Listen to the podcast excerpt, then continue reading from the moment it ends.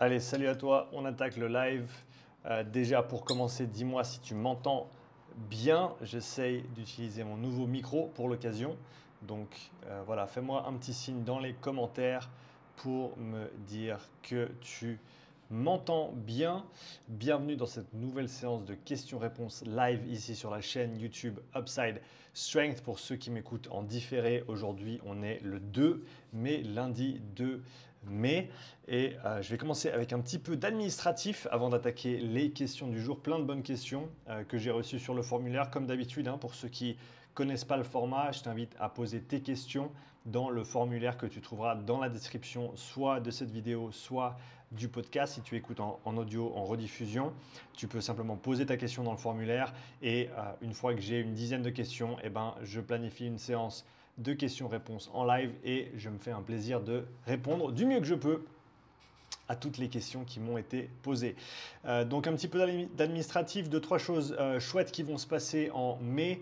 Euh, donc déjà pour commencer, pour ceux qui ne l'ont pas suivi et qui seraient potentiellement intéressés, ma formation Comprendre les seuils physiologiques et les zones d'entraînement est maintenant disponible en paiement différé si ça t'intéresse.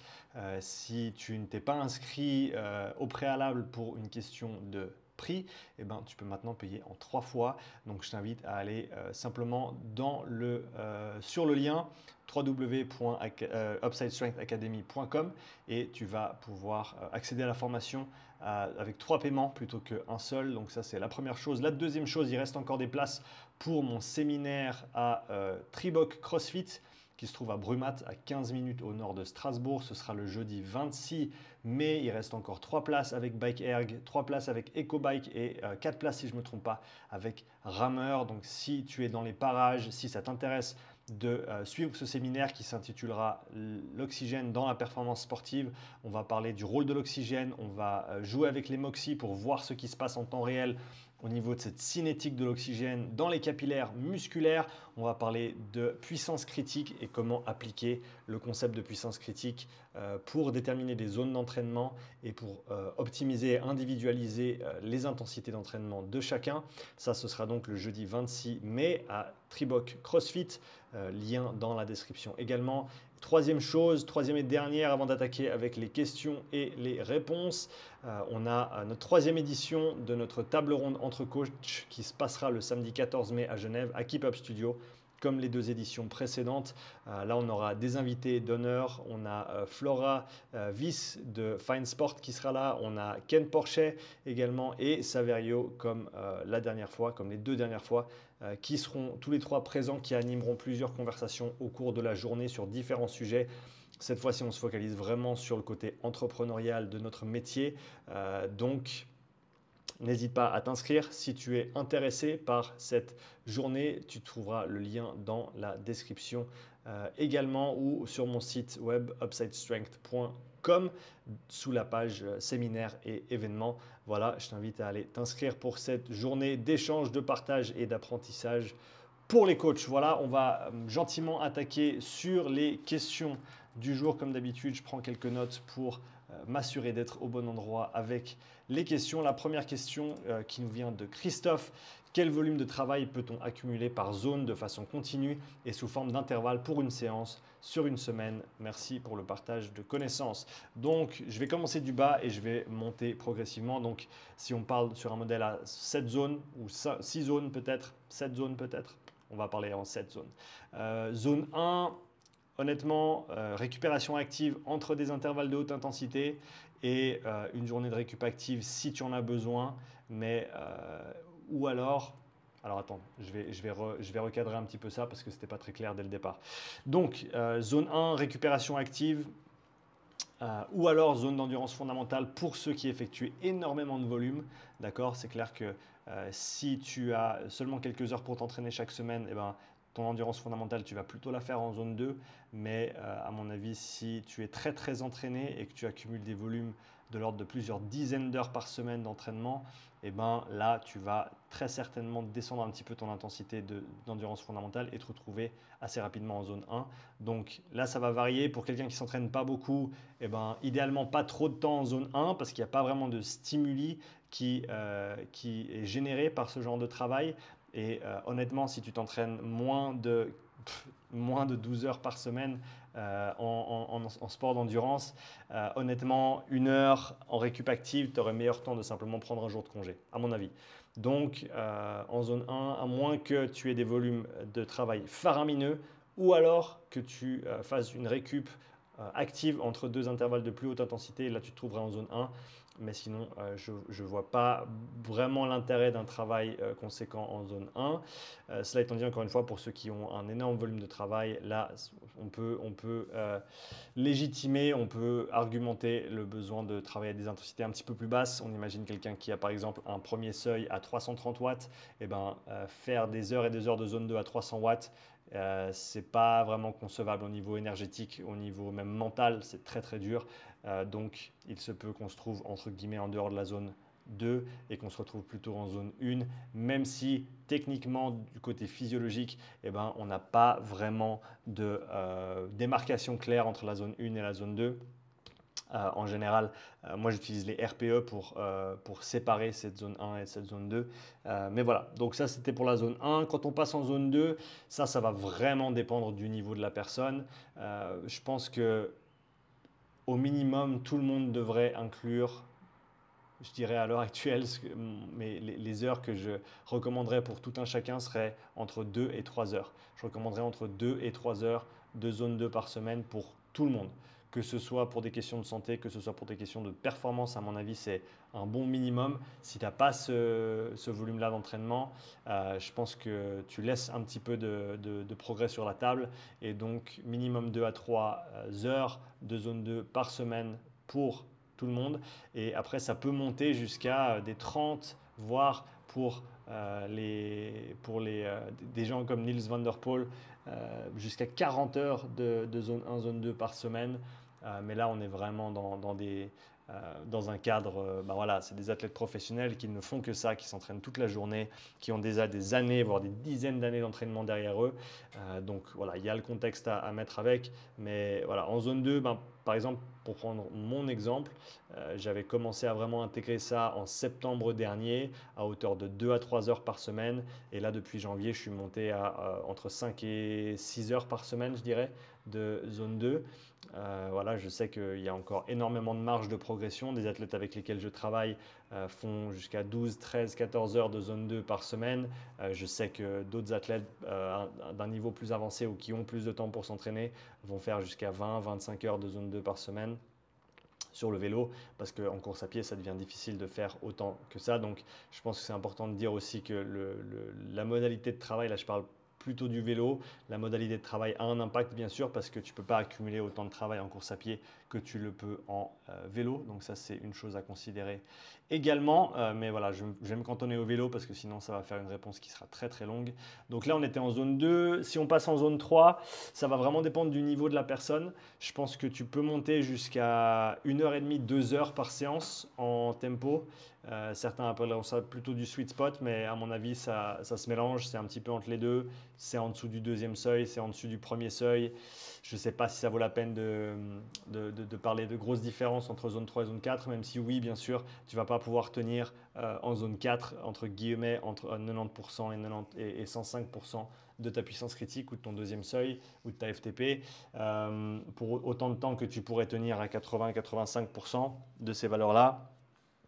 Euh, donc à mon avis, oui, entre, euh, entre 20 minutes et euh, peut-être une heure pour un athlète de niveau intermédiaire et entre 30 minutes et une heure et demie pour un athlète de niveau un petit peu plus avancé, je dirais, en, tempo. Et en termes d'intervalle, ça peut être des intervalles de 10 minutes jusqu'à 30 minutes, peut-être même 40 minutes pour un athlète un peu plus avancé. sur une séance tempo comme ça, avec un ratio travail-repos, je dirais travail 1, repos euh, ou, travail disons 3, repos 1, ou travail 4, repos 1. C'est-à-dire que tu as un tiers du repos ou un quart du repos de ce que tu, effectues comme travail. Je pense que ça, c'est assez cohérent euh, pour ce travail de tempo. Encore une fois, certains appelleront ça du, travail sweet spot. À mon avis, le, terme sweet spot n'a pas grand sens étant donné qu'on a déjà des zones et que euh, le sweet spot, ça se fait si on veut bien entre la zone 3 et la zone 4. Euh, mais en général, euh, voilà, quand on passe à. Ce qui est intéressant, c'est qu'au niveau, on va dire, peut-être conceptuel ou philosophique, eh ben, euh, tu vas commencer tes entraînements 10 sweet spot à 80-85% de ton deuxième seuil et tu vas les progresser jusqu'à 90-95%. Mais je dirais presque qu'avec le travail que tu as fait dans ton premier bloc, maintenant ta puissance critique ou ta FTP sera plus haute. Et donc ton 90%, c'est pas vraiment un 90%. Ton 95%, c'est plus un 85-90% de la nouvelle valeur que tu n'as pas encore retestée. Et donc au final, tu es encore hors de la zone 4. Ça, ce serait mon argument pour dire qu'au final, c'est de, de la zone 3 et que si on passe en zone 4, là, on passe sur des intervalles qui sont beaucoup plus courts. Donc, on va peut-être parler d'intervalles de, je dirais, 6 à 10 minutes maximum, de l'ordre de 2 à 3 intervalles par séance. Euh, combien de fois par semaine, ça va vraiment dépendre de ta capacité à tolérer le volume et si tu es sur une, plutôt une dominante de basse intensité ou de haute intensité. Euh, mais voilà, là des intervalles encore une fois de euh, par exemple 3 fois 8 minutes avec, 4, avec 3 ou 4 minutes de repos, ça fait une, belle séance de seuil. tu peux l'organiser en over-under également. J'en ai parlé dans la, séance questions-réponses précédente où tu vas avoir une minute par exemple à 105% et 2 minutes à 90% de ton deuxième seuil et tu vas répéter ça deux fois de plus, c'est-à-dire trois fois, donc un bloc de 9 minutes, une minute en dessus, deux minutes en dessous, une minute en dessus, deux minutes en dessous, une minute en dessus, deux minutes en dessous. Tu prends 3 ou 4 minutes de repos et tu répètes ça deux à trois fois. Ça, ça fait une belle séance euh, de seuil, entre guillemets, zone 4, où tu es vraiment dans cette zone, même si ça peut être difficile de ne pas euh, aller au-delà. Euh, mais à mon avis, c'est un format qui, qui s'y prête. si on parle ensuite de zone 5, donc travail de VO2 max, là, ça va vraiment dépendre des athlètes et du format. Tu as des formats euh, avec des micros intervalles, donc des 30-15 par exemple, où là, tu vas accumuler euh, peut-être, ça va être quoi, une quinzaine de minutes de travail au total, même si elle est séparée, ouais, je dirais entre 12 et 15 minutes, peut-être 20 pour les athlètes les plus avancés. Dans cette zone 5. Si tu fais des intervalles en continu, par exemple, un 4 x 4 minutes avec 4 minutes de repos à, à 90-95% effort, et ben là, tu vas, tu vas être euh, voilà, autour des 16 minutes de travail. Donc, je pense que tu peux aller entre, entre 12 et 20 minutes par séance, entre 2 et 3 séances par semaine. Si c'est vraiment un bloc où tu te focalises là-dessus, fais pas ça pendant plusieurs semaines, tu vas t'exploser. Euh, zone 6, donc là, on parle plutôt travail de, puissance, génération de puissance sur des efforts qui sont courts. Là, je te dirais, euh, tu veux pas plus de 3, 3 minutes par... 3 minutes de travail effectif par séance. donc notamment par exemple d'avoir euh, des intervalles d'une minute avec un, effort de 9 sur 10, avec 4-5 euh, minutes de repos actif. Euh, je pense que ça ça, peut se tenir. Donc entre 3 et 5 minutes par séance, je dirais, avec des, des efforts de 60 euh, ou même de 30 à 90 secondes, euh, quasi maximal. Et après, si on parle zone 7, donc là on est plus sur du neuromusculaire, on est un peu plus sur du supramaximal. Et là on va avoir des, intervalles de 10 à 30 secondes ou de même de 6 à 30 secondes avec, avec énormément de repos, 3 à 4 minutes de repos entre les intervalles si on veut développer cette génération de puissance maximale. Et donc, donc, là, on va avoir une minute à deux minutes de travail total sur la séance, euh, travail effectif, donc sans compter le, temps de repos. Euh, donc ça, je pense que c'est ça, je pense que c'est quelque chose qui, serait cohérent en termes de euh, temps de travail. je crois que j'ai fait le tour. Je crois que j'ai passé sur toutes les zones. Je suis juste en train de voir sur mon écran, m'assurer que tout fonctionne correctement au niveau du son et de la vidéo. Euh, donc là, voilà, on a, je crois qu'on a bien abordé toutes les zones. Christophe, j'espère que j'ai bien répondu euh, à ta question. On va passer à la suivante. Donc la question suivante euh, qui nous vient de, qui nous vient de Johan. Comment bien respirer en course à pied? Et il nous dit intensité modérée et intensité élevée. Donc, comment bien respirer en course à pied? Je pense que tu peux assez aisément améliorer ta, respiration en course à pied en couplant ta respiration euh, avec euh, tes pas par minute. D'accord? Donc, imagine que tu es à, disons, 180 pas par minute. Eh ben, euh, ça fait 90 foulées. Donc, si je dis foulées, c'est non, parce que foulée, c'est comme des pas. on n'a pas vraiment en français, alors je ne connais pas un terme où il m'échappe, euh, où on, parle de, de, de, pied gauche, pied droite, pied gauche, pied droite. Euh, mais quoi qu'il arrive, tu devrais pouvoir entraîner ou coupler ta respiration à tes, à tes pas par minute. Et je te dirais que sur une zone 2, tu voudrais certainement être sur un 4-4. Donc, euh, tu euh, inspires sur 4 foulées et tu expires sur 4 foulées. Et une fois que tu montes en zone 3, euh, donc si on parle domaine, on parle domaine d'intensité élevée. là, on partirait plutôt sur du 3-3 et jusqu'au seuil. Et ensuite, tu vas passer sur du 2-2, voire sur du 1-1, sur des intervalles qui sont extrêmement intenses. Je pense que c'est la meilleure manière d'organiser ta respiration. Comme ça, tu n'as pas besoin de trop réfléchir. Et tu peux également utiliser ça pour modérer ton intensité de travail. Euh, c'est quelque chose qui peut être assez euh, fait de manière assez simple et de manière assez pratique également. Prochaine question d'Anthony. Hello Sean, merci une nouvelle fois pour ce travail que tu fournis au quotidien, une mine d'or. Euh, j'ai récemment écouté le podcast avec Cyril Ricky qui relate, bien les, qui relate les bienfaits du travail neuromusculaire Peux-tu le redéfinir précisément et donner des exemples de séances possibles en course à pied et vélo? Merci Anthony. Donc neuromusculaire, à mon avis, il faut penser à tout ce qui va être très très intense. Donc il va avoir un recrutement au niveau des fibres musculaires, des unités motrices qui soient euh, maximales ou quasi maximales. Et c'est là qu'on va, euh, entre guillemets, euh, pouvoir développer ces qualités. Donc je pense que c'est assez simple, hein. c'est des sprints. Euh, que ce soit en vélo ou en course à pied. En course à pied, pour les rendre un petit peu moins impactantes sur l'organisme, sur tu peux les faire en côte, d'accord? Des, accélérations, des sprints en côte euh, que tu absorbes mieux, qui sont moins demandantes au niveau des hanches, au niveau des, fléchisseurs de hanches, au niveau des ischios également. Donc ça, je pense que c'est un, Et puis au niveau des... Au niveau des bah, tout le niveau du bas de la jambe également, hein, parce que tu n'as pas à absorber autant de force que si tu étais à plat, encore moins en descente. Fais jamais des sprints en descente, à moins que tu sois très très entraîné et que tu aies progressé depuis des sprints inclinés ou, sur côte ou en côte euh, vers des sprints plats, vers des sprints déclinés. Mais ça, c'est pour faire de la survitesse, c'est vraiment une modalité très très avancée à mon avis. Euh, mais voilà, il faut faire des sprints. Euh, faut faire des sprints. Et donc en course à pied, comme je t'ai dit, ça peut être des courses en côte sur 20 à 30 mètres, si c'est des, des, efforts qui sont maximaux ou quasi maximaux. je te dirais, ouais, entre 15, entre 10 même, euh, même si 10 ça fait un peu court au niveau, ça fait une belle accélération. Mais voilà, entre 10 et 20 mètres pour faire simple, euh, entre 2 et 3 minutes de repos euh, entre les répétitions et une, entre, entre 3 et 10 répétitions selon ton niveau d'entraînement.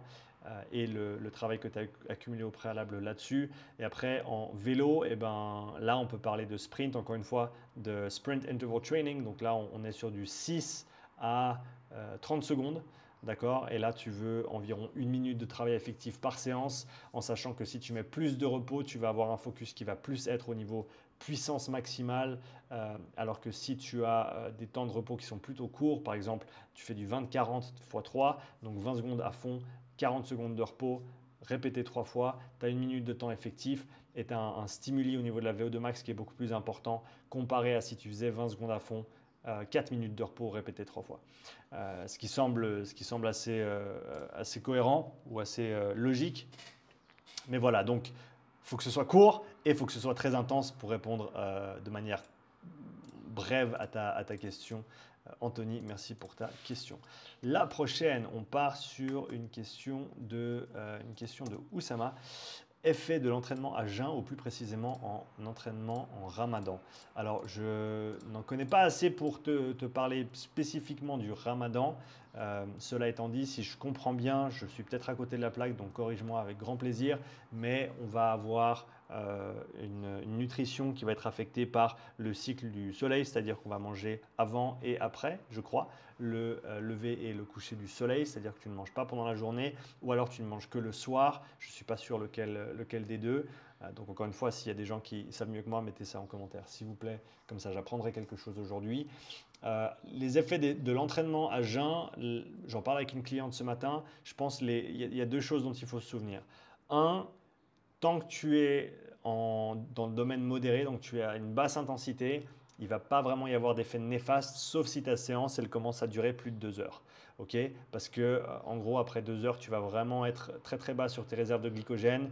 Et donc, de faire ça euh, de manière répétitive ou de manière très fréquente, ça va pas être bénéfique. Cela étant dit, un entraînement à jeun d'une heure à une heure et demie est tout à fait euh, une, bonne manière d'optimiser d'améliorer ta capacité à oxyder les graisses du fait que quand tu es à jeun le matin, tu as moins de glycogène de disponible et donc ton corps il va favoriser l'utilisation d'acides gras libres et euh, utiliser un petit peu moins de sucre de manière enfin, proportionnellement, hein. on, s'entend bien. Et donc ce, développement mitochondrial au niveau euh, métabolique va être euh, va être amélioré. Et après, pendant le ramadan, je te dirais, ben, si, si c'est le cas que tu ne manges pas le matin et que tu ne manges que le soir, eh ben, je te dirais qu'il faut juste faire attention avec l'intensité. Parce que tu ne vas pas pouvoir euh, générer les mêmes intensités d'entraînement quand tu es à jeun. Euh, ou quand tu n'as simplement pas assez de, de, glucides ou de glycogène. Et donc, il ne faut pas t'attendre aux mêmes performances et il ne faut pas non plus aller taper aussi fort, aussi haut et aussi souvent. Donc c'est ce que je mettrai en avant. Il faut favoriser le travail à basse intensité euh, dans ces, dans ces périodes-là. Et euh, voilà, la basse intensité, c'est bon, pas trop trop long, juste euh, au cas où, mais éviter trop d'intensité ou trop souvent réduire un petit peu la fréquence et peut-être le volume d'intensité. Garder quand même de l'intensité de manière périodique pour maintenir ce haut du tableau, mais on ne veut pas en faire trop et on ne veut pas en faire trop souvent simplement parce qu'on n'a pas les réserves pour le faire. Voilà, je répondrai comme ça, mais encore une fois, euh, si vous avez des précisions à m'amener là-dessus, laissez-moi un commentaire s'il vous plaît. Dario nous demande ensuite différence entre Moxie 1 et Moxie 3. Donc j'imagine un Moxie et trois Moxie. Si je dois investir demain, lequel choisir? Euh, Alors attends, Moxie 1 et Moxie 3. Alors je ne savais pas qu'ils avaient différents modèles de Moxie. Non, je pense pas. Je pense qu'il parle du Moxie où tu achètes un seul euh, capteur et où tu achètes trois capteurs. Donc pour répondre à ta question Dario, ça dépend ce que tu veux en faire. Ça dépend ce que tu veux en faire. Si tu vas sérieusement utiliser l'outil pour du profilage, pour euh, quantifier des intensités d'entraînement, pour optimiser euh, des, intensités d'entraînement sur le, tas, eh ben, je te dirais que 1, c'est suffisant. Si tu veux pousser tes tests un petit peu plus loin, 3, c'est parfait parce que tu peux faire, par exemple, sur un vélo vaste externe gauche et droite, plus un muscle non impliqué. En course à pied, euh, droit fémoral, euh, gauche et droite, plus un muscle non impliqué comme un, avant-bras par exemple.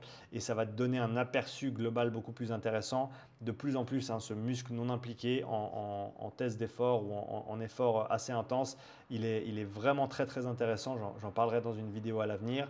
Euh, mais donc je pense que voilà, si tu veux juste l'utiliser et on va dire l'utiliser au quotidien et peut-être comprendre comment, comment ça fonctionne, un est suffisant. Si tu veux faire des tests avec, tester d'autres athlètes et avoir une vision un petit peu plus globale des choses, trois Moxie, à mon avis, c'est euh, la bonne manière d'attaquer les choses. Euh, prochaine question, Dario également. Euh, on, va, on va parler d'économie de course. C'est intéressant parce que je lisais un article sur la question hier. Dario demande comment mesurer l'économie de course sur une pente avec des outils simples, euh, cardiofréquence mètre, temps limite, il donne un exemple, je crois, temps limite à X% de VMA, évolution de la fréquence cardiaque en augmentant la pente de manière progressive à X km heure. Alors, euh, à ma connaissance, tu ne peux pas calculer une économie sans avoir accès à des données euh, de VO2. D'accord? Il te faut la VO2 pour pouvoir calculer l'économie, étant donné que l'économie, ça va être quelle quantité d'oxygène tu consommes pour produire ou générer une certaine vitesse. C'est, si je ne me trompe pas, la définition de l'économie en course à pied. Et donc, si tu n'as pas cette mesure de VO2, tu ne peux pas calculer ton économie. Et il n'y a aucune mesure, entre guillemets, simple qui te qui d'accéder à cette VO2. Euh, en plus de ça, que ce n'est pas une VO2 max qu'il te faut, c'est vraiment la VO2 à la vitesse à laquelle tu vas. Et c'est ça qui va euh, déterminer ton, ton, économie. Donc, à ma connaissance, en tout cas, il n'y a pas de méthode qui soit, quoi qu'il arrive, valide ou utilisable ou pratique que tu puisses euh, mettre en place pour calculer ou mesurer cette économie sans avoir accès à la VO2 malheureusement. Cela étant dit, euh, c'est possible que les choses évoluent à l'avenir et donc s'il y a des, euh, des, choses à mettre à jour là-dessus, n'hésitez surtout pas à me faire signe. Cédric, Solution, quel est l'intérêt selon toi du travail à intensité, tempo Est-ce pertinent en prépa spécifique marathon associé à un travail de seuil Oui, je pense que c'est déjà, il faut, se le dire, hein, il y a beaucoup de monde qui crache entre guillemets sur ce domaine d'intensité élevée, cette zone 3, zone 4, et qui dit qu'il faut faire de l'entraînement polarisé uniquement, qu'il faut faire de la zone 2 et de la zone 5, mais il faut rien faire entre deux. Non, je suis pas d'accord. Ça dépend toujours de 1, tes forces et tes faiblesses, 2, quel moment de l'année, 3, quelles sont tes échéances compétitives. Si tu vas faire une compète de semi-marathon, par exemple, eh ben, il s'avère que ta compétition, elle se passe en zone 3. Euh, et donc, tu n'as pas vraiment le choix. Il faut travailler, on pense voilà, au principe de spécificité, au principe d'adaptation.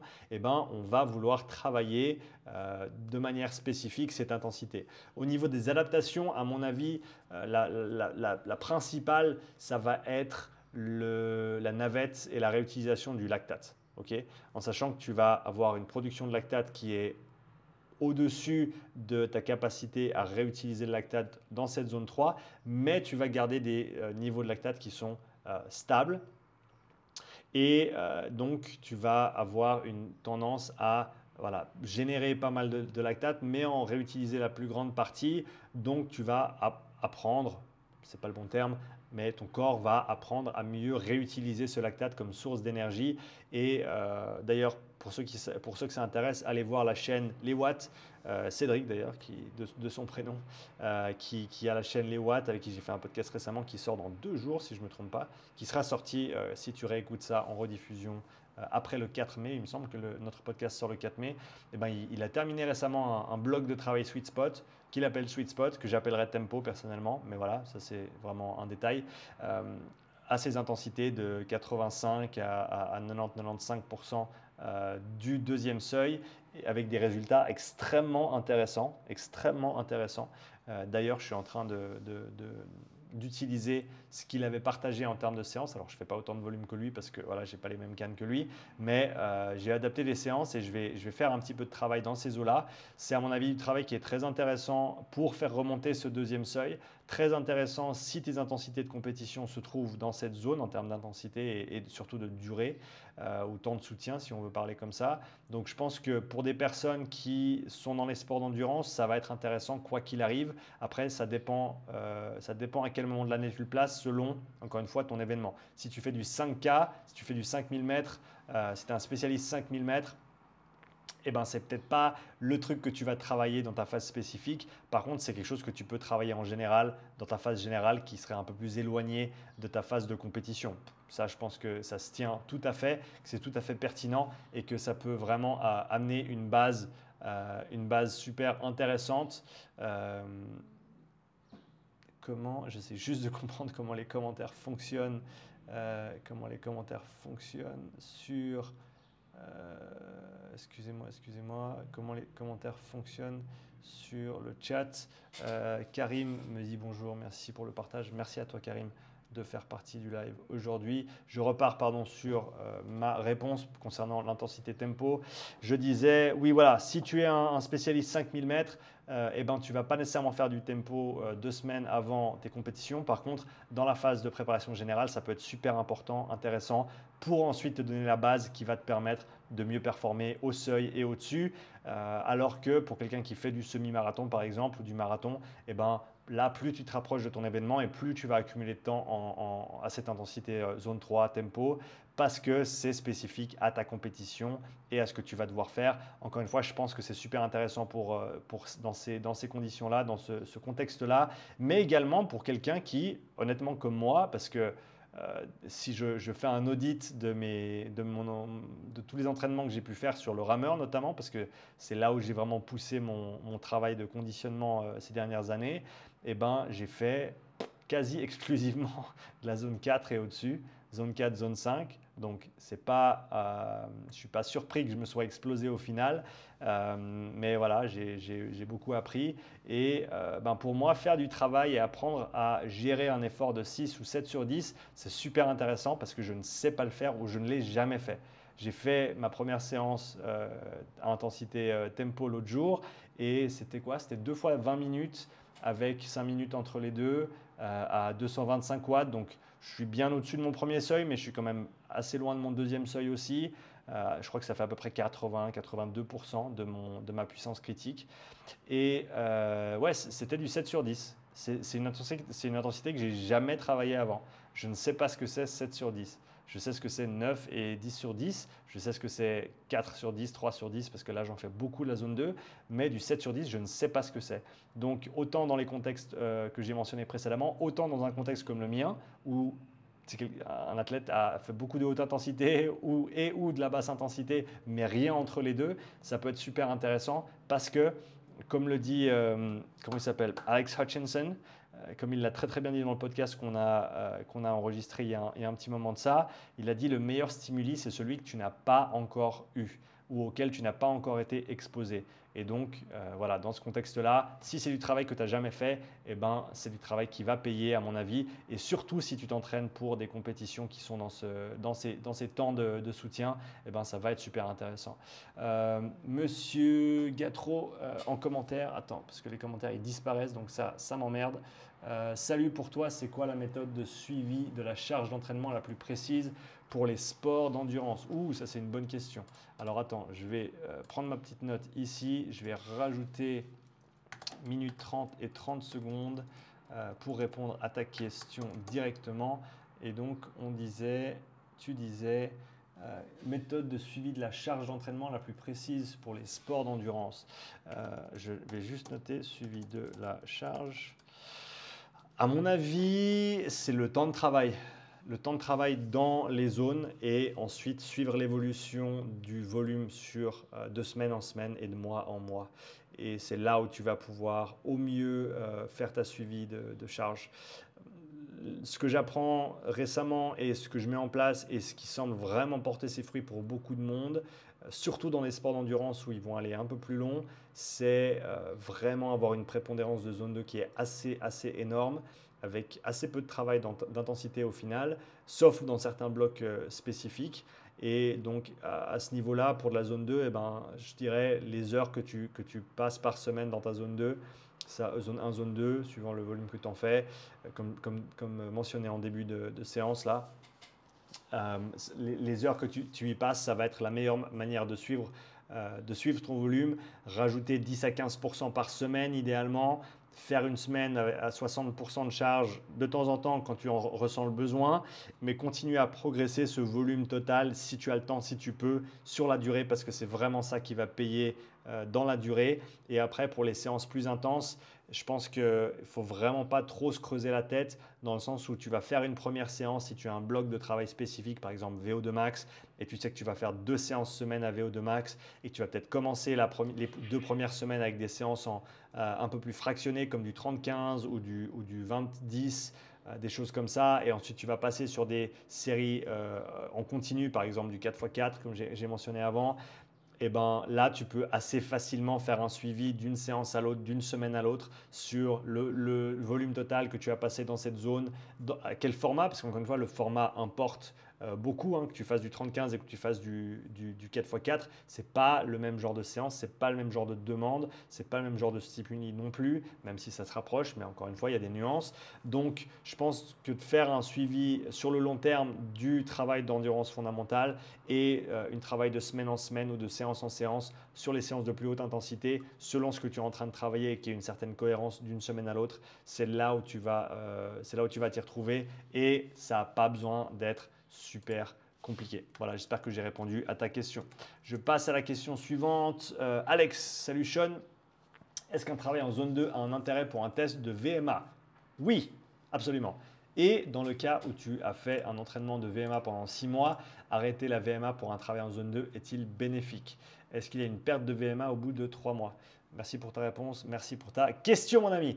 Euh, est-ce qu'il y a une perte de VMA au bout de trois mois? Alors, deux petites choses par rapport à ta question, Alex. La première, c'est que si tu faisais du travail de VMA sans faire de travail de zone 2, à mon avis, tu n'as euh, pas exploité tout ce que tu pouvais exploiter. Parce que six mois de travail de VMA, ça me semble énorme. Euh, en sachant que ta VMA, elle va atteindre un plateau assez rapidement et que tu vas pas vraiment progresser au-delà. Donc je pense que honnêtement, un à deux mois de travail de très haute intensité, type VMA, euh, donc on s'entend bien, pour moi j'appellerais ça de la zone 5.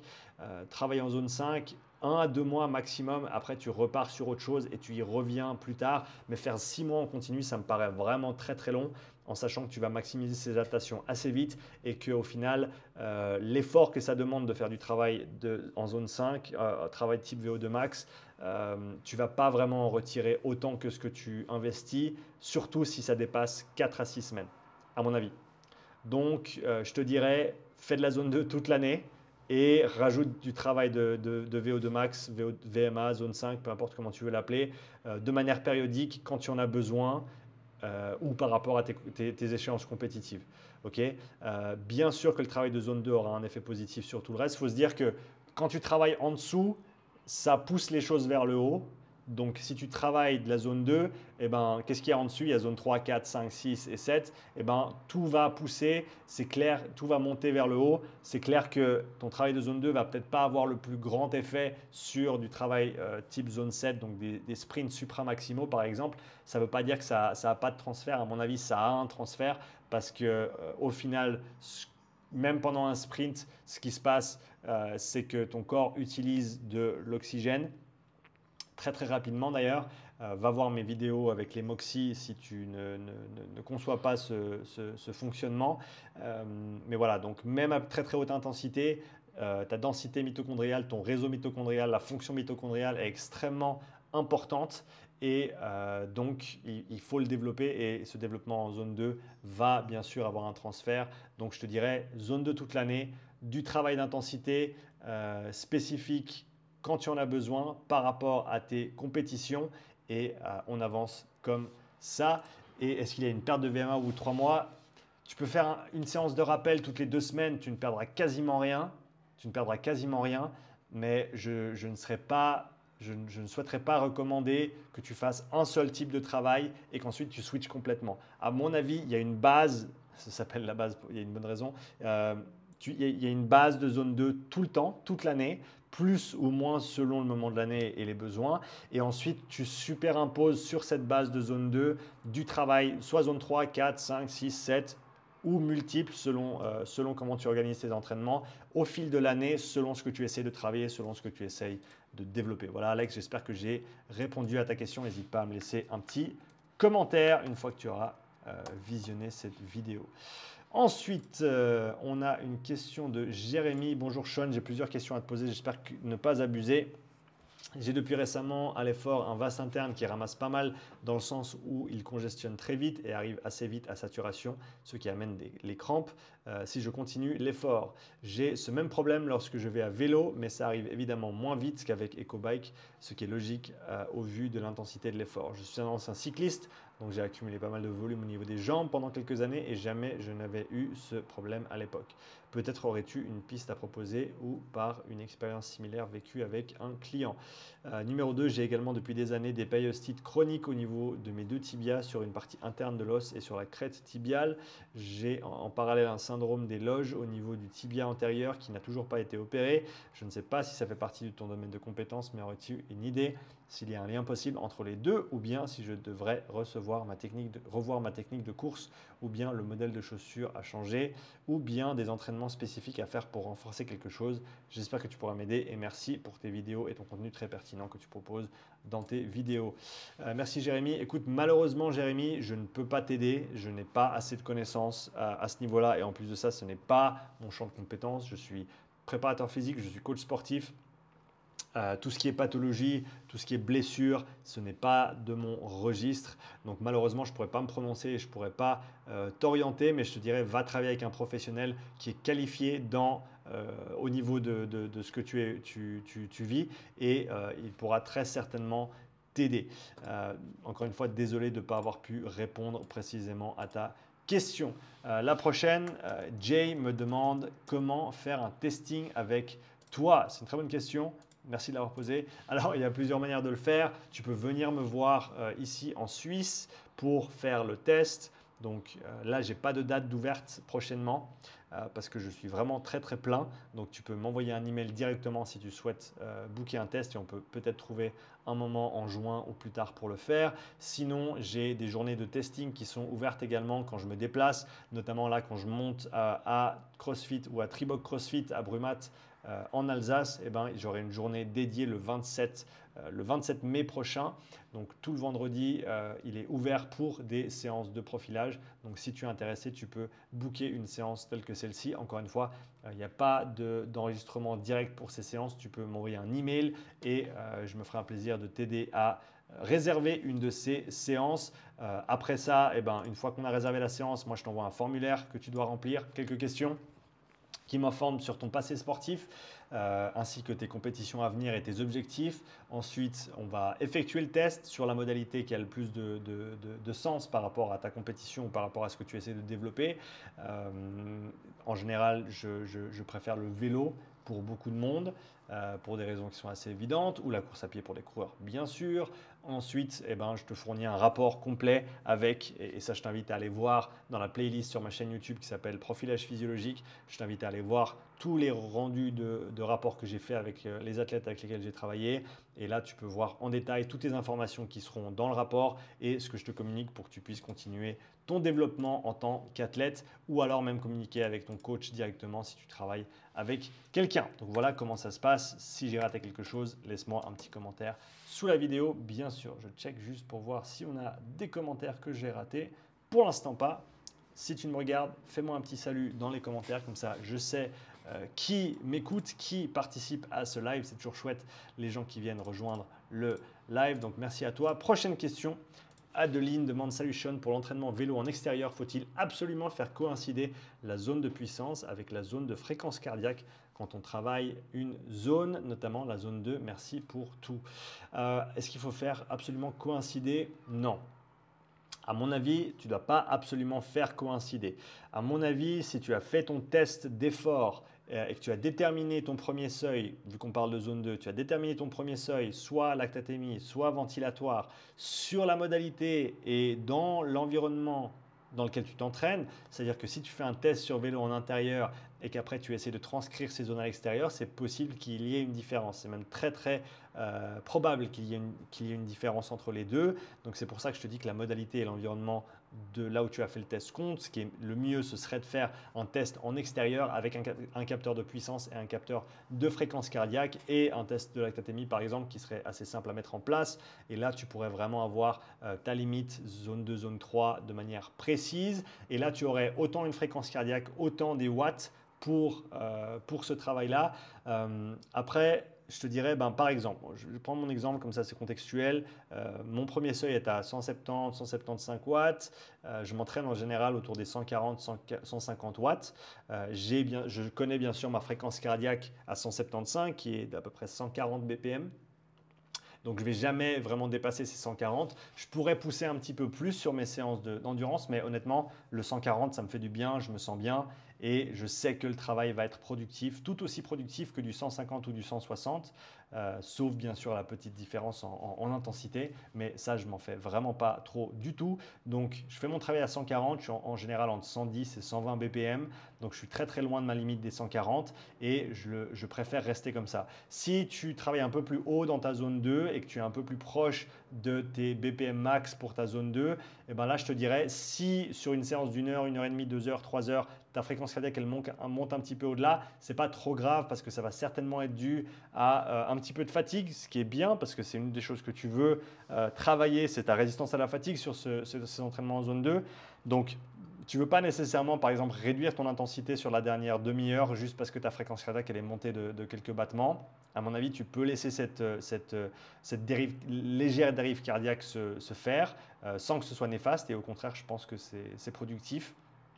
Cela étant dit, euh, il y a certains jours où par exemple tu vas être fatigué et là c'est possible que tu vois un découplage entre tes watts et euh, euh, ta fréquence cardiaque par rapport à ce que tu as mesuré pendant le test. C'est-à-dire qu'à des watts donnés, tu vas avoir une fréquence cardiaque qui est beaucoup plus basse. Et bien ça, ça va t'informer que tu es fatigué. C'est ton système nerveux qui te dit on n'est pas prêt à pousser aujourd'hui. Et donc là, à mon avis, il faut, si tu es par exemple entre 5 et 10 battements en dessous de là où tu es normalement, et que ton ressenti est un petit peu plus élevé que d'habitude, il euh, faut commencer à te poser des questions. Si tu es 10 battements en dessous, faut plier bagage, rentrer à la maison et euh, aller dormir. Ok, aller prendre un jour de repos et retourner un petit peu plus fort le jour suivant ou dans deux jours. D'accord? Tu as besoin d'un petit peu plus de repos.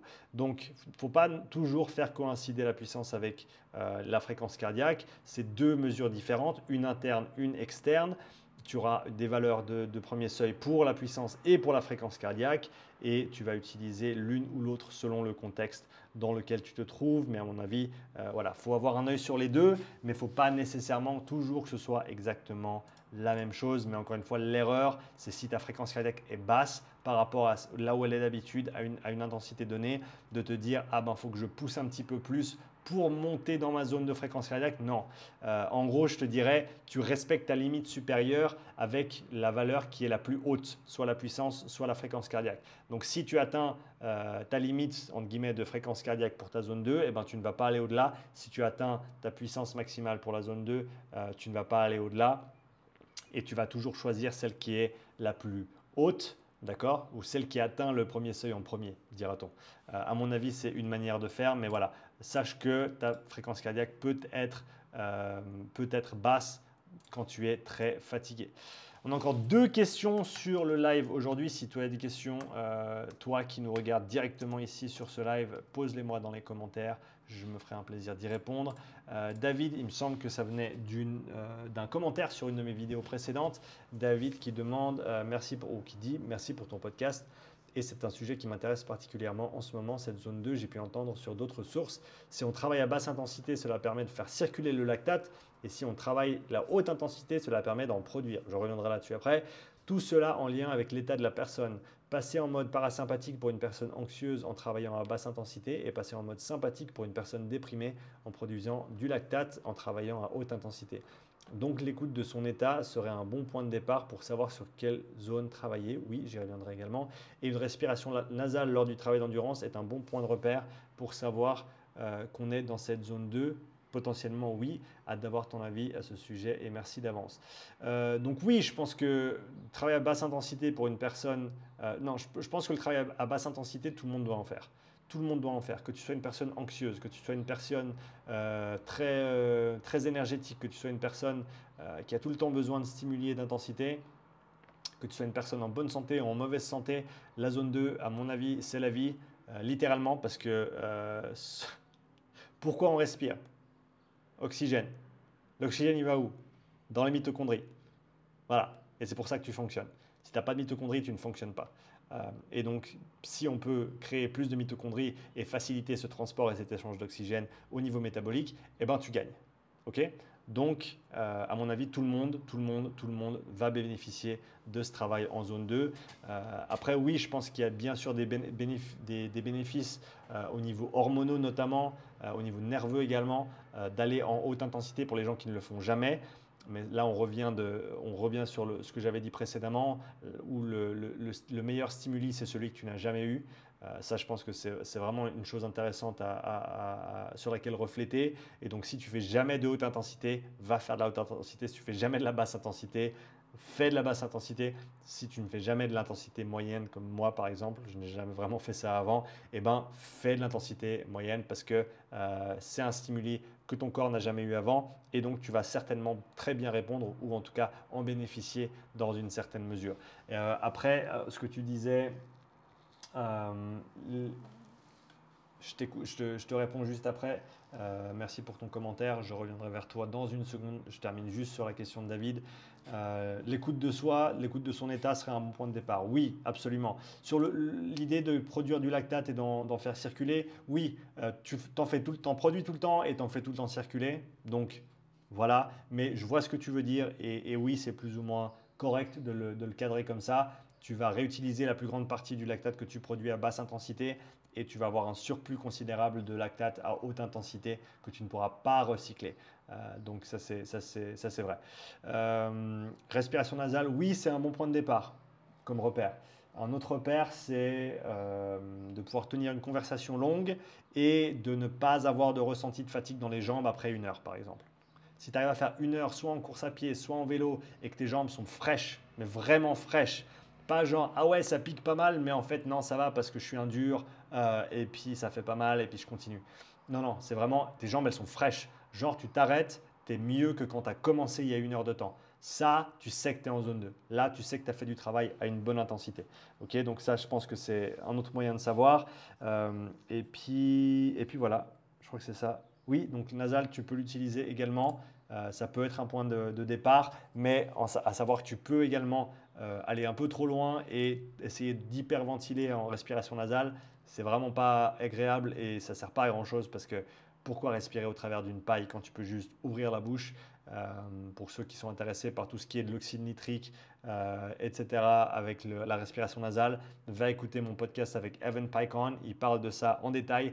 L'oxyde nitrique qui est produit quand tu respires par le nez, c'est pas le même oxyde nitrique que tes, que tes vaisseaux sanguins vont utiliser pour euh, améliorer cette vasodilatation et améliorer cet échange de l'oxygène au niveau des capillaires sanguins. Ce n'est pas le même oxyde nitrique, donc ne te dis pas que respirer par le nez, ça va aider tes muscles directement parce que ce n'est pas le cas, en tout cas, ce n'est pas ce mécanisme-là qui va avoir cet effet. Je reviens donc sur le commentaire euh, de notre ami Monsieur Gatro. Euh, pour un triathlète, est-il préférable de faire un bloc PMA en faisant à la fois des séances VMA, PMA à pied et en vélo dans la semaine ou de faire un cycle de PMA à pied en même temps qu'un cycle de seuil en vélo. Euh, laisse-moi juste relire la deuxième partie de ta question. Euh, en vélo dans la même semaine, de faire un cycle de PMA à pied en même temps qu'un cycle de seuil à vélo. Je pense que ça va vraiment dépendre de ce que tu as besoin de travailler. Tu connais tes forces et tes faiblesses si tu, as déjà fait plusieurs triathlons.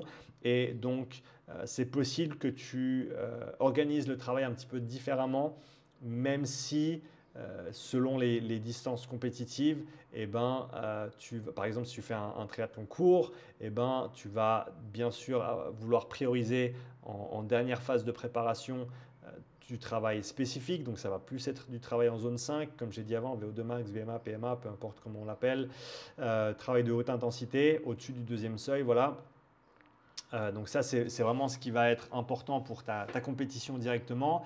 Mais avant ça, eh ben, un bloc zone 3, un bloc zone 4 et ensuite un bloc zone 5, ça peut être tout à fait euh, cohérent. Alors que si tu fais des, triathlons plus longs, eh ben, ça va peut-être aller dans l'autre sens. Tu vas peut-être faire de la zone 5 d'abord, ensuite de la zone 4, ensuite de la zone 3, ou d'abord de la zone 5, ensuite de la zone 3, ensuite de la zone 4. Euh, et comment tu séquences ça dans le temps va vraiment dépendre de 1 ton événement et 2 tes forces et tes faiblesses. Parce que c'est tout à fait possible que tu changes un petit peu le focus entre le vélo et la course à pied selon ce que tu dois travailler. Si tu as des faiblesses qui sont très très différentes dans une discipline et dans l'autre, eh ben, c'est possible que tu doives euh, organiser tes cycles d'entraînement ou tes, blocs d'entraînement, tes périodes d'entraînement en préparation pour une compétition euh, de manière légèrement différente. Donc ça, va dépendre de euh, plusieurs de ces facteurs. J'espère que j'ai bien répondu à ta question. Euh, la prochaine, la dernière, une question de Jaco Salution depuis que je t'écoute sur YouTube ou d'autres plateformes. Je me pose deux questions qui d'ailleurs n'ont aucun rapport avec ta vidéo, désolé, il n'y a pas de souci. Quelle différence tu fais entre PMA et puissance critique, de même VMA et vitesse critique en course ou natation Et quand utiliser un test par palier, par incrément, plutôt qu'un test 3 et 12 minutes? Merci pour ta réponse et encore merci pour ta formation sur les seuils physiologiques et les zones d'entraînement. Merci à toi, Jaco. Pour ceux qui ne l'ont pas encore suivi, allez vous inscrire pour la formation comprendre les seuils physiologiques et les zones d'entraînement disponibles sur www.upsidestrengthacademy avec un y.com. Euh, Jaco, pour répondre à ta question, la différence entre la PMA et la euh, puissance critique. La PMA, c'est la puissance maximale aérobie et c'est en général la puissance que tu atteins sur le dernier palier d'un test d'effort progressif. D'accord? Donc une PMA, elle est 100% dépendante du protocole de test que tu utilises. Parce que si tu fais des paliers d'une minute ou si tu fais des paliers de 4 minutes, eh ben, je te garantis que ta PMA ne sera pas la même. D'accord? Euh, De même que si tu fais des, sauts de 20 watts ou des sauts de 40 watts, eh ben, ta PMA ne sera pas la même. Donc une PMA, c'est une valeur qui est spécifique au protocole que tu as effectué, que tu as utilisé. C'est une valeur qui va se trouver, quoi qu'il arrive, en zone 5. D'accord? La PMA se trouve en zone 5 peu importe le protocole que tu utilises, mais elle peut varier d'un protocole à l'autre de manière assez drastique. Euh, comme je l'ai mentionné, donc si tu fais des paliers d'une minute avec des sauts de 40 watts ou si tu fais des paliers de 4 minutes avec des sauts de 10 watts, et, eh, eh ben, tu peux avoir une très très très grosse différence de PMA entre ces deux protocoles.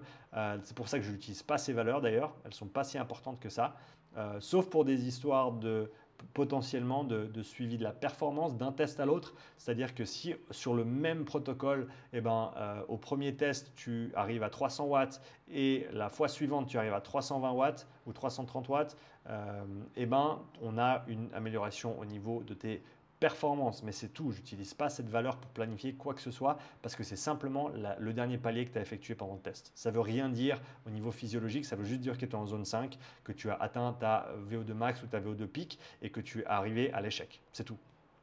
Alors que, alors que la puissance critique, c'est la, frontière, la démarcation entre ton domaine d'intensité élevé et ton domaine d'intensité sévère, c'est-à-dire la différence entre un état métabolique interne stable, qui est illustré dans le domaine d'intensité élevé, et une perte de l'équilibre euh, interne, une perte de l'homéostasie métabolique euh, qui est manifestée en zone 5 ou dans le domaine d'intensité euh, sévère, c'est-à-dire en dessus de ce seuil critique donc la puissance critique, c'est le deuxième seuil, la transition entre euh, le domaine d'intensité élevé et le domaine d'intensité sévère, ou ta zone 4. Et ta, ta PMA, c'est une valeur que tu atteins à la fin d'un test d'effort qui se trouve en zone 5, dans le domaine d'intensité sévère, quoi qu'il arrive, mais qui varie d'un test à l'autre. Et donc, quand est-ce que tu utilises un test par palier? Eh ben, Si tu veux déterminer des intensités d'entraînement, notamment premier seuil, deuxième seuil et VO2 max, tu vas vouloir un test progressif. Alors que si tu veux juste une puissance critique, juste entre guillemets, eh ben, tu peux utiliser un 3 et un 12 minutes pour calculer cette valeur de puissance critique, déterminer ce deuxième seuil et donc par la suite orienter, organiser, individualiser précisément tes zones d'entraînement sur cette base-là. Même si à mon avis, ben, si tu as la puissance critique, c'est bien, mais si tu n'as pas ton premier seuil, il manque quand même un paramètre important. Tu peux l'estimer, tu peux l'estimer comme j'en ai parlé plusieurs fois dans cette séance de questions-réponses, mais idéalement, tu veux pouvoir le quantifier, soit lactatémie, soit ventilation, soit oxymétrie musculaire, même si c'est un peu plus compliqué. Euh, et ensuite, tu veux quantifier ces progrès euh, au cours du temps d'un test à l'autre, idéalement tous les 3, 4 ou 6 mois.